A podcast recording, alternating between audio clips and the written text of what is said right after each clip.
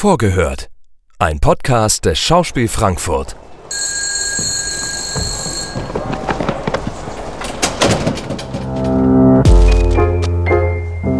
Einen wunderschönen guten Tag, meine sehr verehrten Damen und Herren. Wir begrüßen Sie recht herzlich hier im Schauspiel Frankfurt.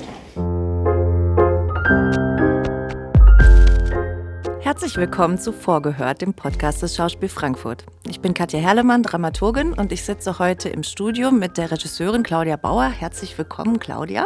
Ich freue mich wieder in Frankfurt zu sein. Schön. Vielen Dank, dass du dir kurz Zeit genommen hast, um ein bisschen zu plaudern zwischen den Bühnenproben. Du sagtest gerade, du bist wieder in Frankfurt. Das ist deine zweite Arbeit bei uns. Nach Mephisto hast du dir diesmal ähm, einen Film ausgesucht, Der diskrete Charme der Bourgeoisie von Louis Buñuel. Das Und ist richtig. Damit würde ich gerne einsteigen mit deiner Wahl des Titels. Buñuel, nach eigener Aussage, hat er den Titel ganz zuletzt auf seinen fertigen Film draufgeplackt. Und bei uns ist es ja eigentlich fast andersrum gelaufen, finde ich. Der Titel stand irgendwie so im Raum und hat sehr stark, fand ich schon sagen, resoniert mit dem Ort, mit Frankfurt. Darüber haben wir gesprochen und deswegen die Frage, in welcher Beziehung siehst du diesen Titel oder diesen Film, diesen Stoff zur Stadt? Also äh, das ist natürlich jetzt nicht nur ein Frankfurt-Bashing, weil der diskrete Charme der Bourgeoisie hat ja schon einen sehr, zwar diskreten, aber durchaus einen sehr seitenhiebmäßigen Moment gegen eine bestimmte Klasse. Und das äh, kann man natürlich in vielen Städten, Metropolen der Welt sehen. Aber es ist natürlich schon eine Stadt wie Frankfurt, in der eine bourgeoise Klasse natürlich zu Hause ist und natürlich auch das Geld zu Hause ist, da könnte das schon ganz gut passen. Und natürlich muss man diese seltsame Bourgeoisie auf der Bühne nicht nur hassen, sondern man muss sie natürlich auch lieben und man muss sich in ihr auch wiedererkennen. Weil es geht ja nicht nur um die oberen 10.000, sondern es geht ja auch um uns. Also es sind eben nicht nur die Millionäre oder Milliardäre, die da auf der Bühne stehen. Also vielleicht ist der eine oder andere auf der Bühne auch ein Millionär, also Figur, Schauspieler natürlich nicht, äh, sondern es geht natürlich einfach um die bourgeoise Klasse global gesehen. Das heißt natürlich, das sind die Menschen auf dieser Welt, und dazu gehören wir, die in Frieden und Wohlstand leben können, im Gegensatz zu sehr, sehr vielen anderen Menschen auf dieser Welt, die nicht in Frieden und in Wohlstand leben können und die wir immer auf eine ganz seltsame Art aus unserem Geist und aus unseren Räumen, in denen wir uns bewegen, aussperren oder ausblenden. Ja, das finde ich jetzt schon einen ganz, ähm, ganz wichtigen Punkt, auch für die Überschreibung der Weiterentwicklung und Bühnenfassung, die du für den Film gemacht hast. Denn ich denke, in dem Film der aus den 70ern ist, ist diese Klasse, die da gezeigt wird ähm, und, und sich zeigt, die ist vielleicht noch leichter zu greifen, die steht noch weniger ähm, in diesen globalisierten Strukturen und Zusammenhängen, die du gerade angedeutet hast.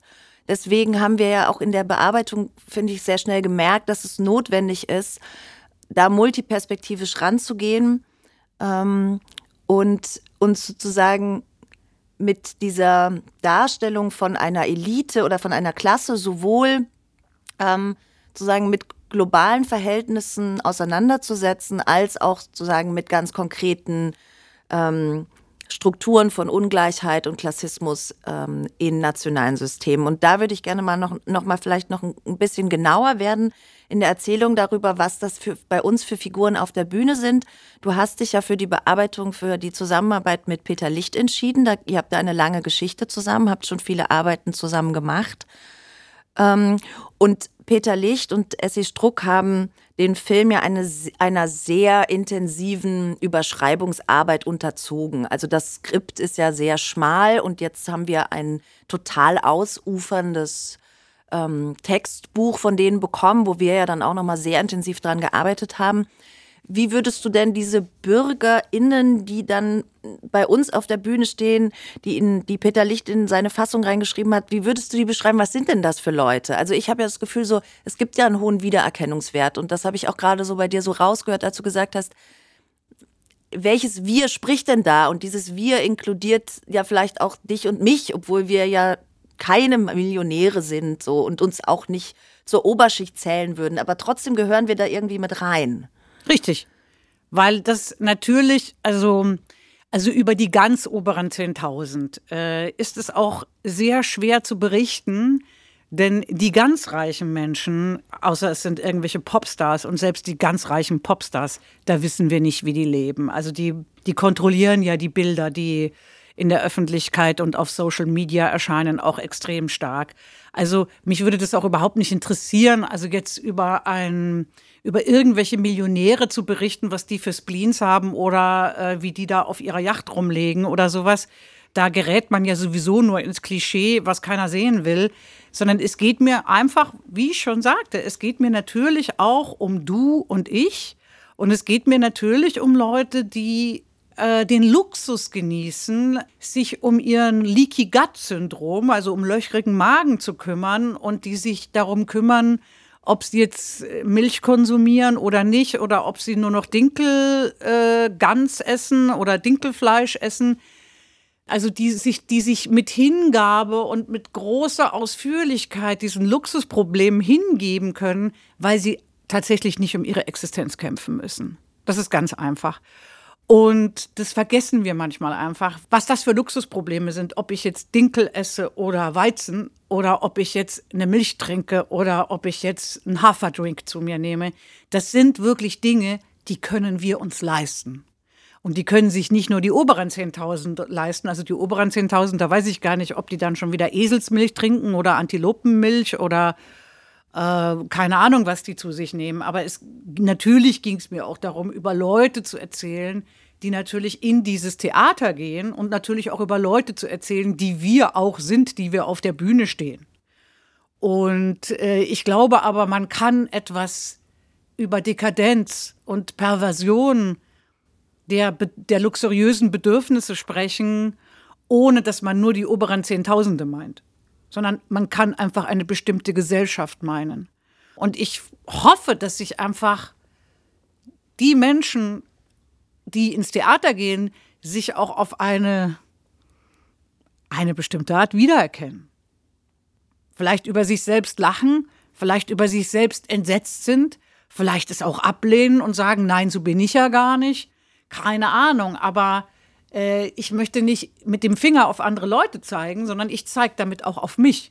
Ich sage dann einfach, ja, ich könnte mich auch stundenlang damit beschäftigen, welches Produkt äh, jetzt für mich das gesündeste wäre oder das darmschmeichelndste wäre. Also das sind durchaus Dinge, weil ich es kann, weil ich die Zeit dazu habe, weil ich das Vermögen dazu habe. Und damit meine ich jetzt nicht wirklich Vermögen, sondern weil ich einfach die Mittel dazu habe und weil ich in einer Welt lebe, die mir das erlaubt. Und dann vergisst man oft, dass andere Leute äh, nicht in dieser Welt leben. Ja. Apropos ins Theater gehen, vielleicht noch mal eine andere Spur verfolgend. Mich würde noch mal interessieren, das Verhältnis der Spielform zwischen dem Original, also dem Vorbild, dem Film und deiner Ästhetik. Im Film ist es ja nicht nur der diskrete Charme der Bourgeoisie, sondern es ist ja auch sagen das, das diskrete Spiel der SchauspielerInnen. Also es ist ja so eine sehr komisch äh, unterspannt. Unterspannt, ja, unterspannt und so irgendwie so wie weggetreten, fast so eine Spielform, mit der diese SchauspielerInnen dadurch diese Räume ähm, schweben. Und wie übersetzt du das auf die Bühne? Was ist das bei dir? Sagen, wie bewegen sich deine SpielerInnen durch, durch den Raum? Was, was wünschst du dir oder was entwickelst du mit denen da gerade? Naja, das ist natürlich auf der Bühne immer so ein Natürlich sind wir da, äh, sind wir da in einem ganz anderen Universum unterwegs und äh, auf der Bühne diskret und dezent zu sein, ist natürlich immer ein größeres Problem als im Film. Also wir haben ja auch starken Videoeinsatz, aber auch im Live-Video, was nichts mehr ist als eine Vergrößerung des Schauspielergesichtes, ne, im Live, auch im Live-Video, also natürlich wird es nicht so dezent sein, das gebe ich offen zu. Also der diskrete Charme der Bourgeoisie wird vielleicht auf der Bühne nicht ganz so diskret sein. Ich arbeite aber daran. Also das ist natürlich diskret, dezent, schwebend zu spielen und gleichzeitig eine Wucht und eine Kraft und eine Raumverdrängung auf die Bühne zu bringen, ist natürlich die Königsdisziplin. Und ob wir die bis nächste Woche schaffen, das weiß ich nicht. Aber es ist natürlich angestrebt, Leichtigkeit zu verbinden mit Wucht. Aber das ist, äh, wie gesagt, also das ist natürlich der Wahnsinn. So, Katja, äh, ich muss. Äh, ich muss auf meine Beleuchtungsprobe, weil auch das Licht muss äh, diskret und charmant werden. Ciao. Wunderbar. Danke dir für deine Zeit, liebe Claudia. Das war Vorgehört, der Stückeinführungspodcast des Schauspiel Frankfurt.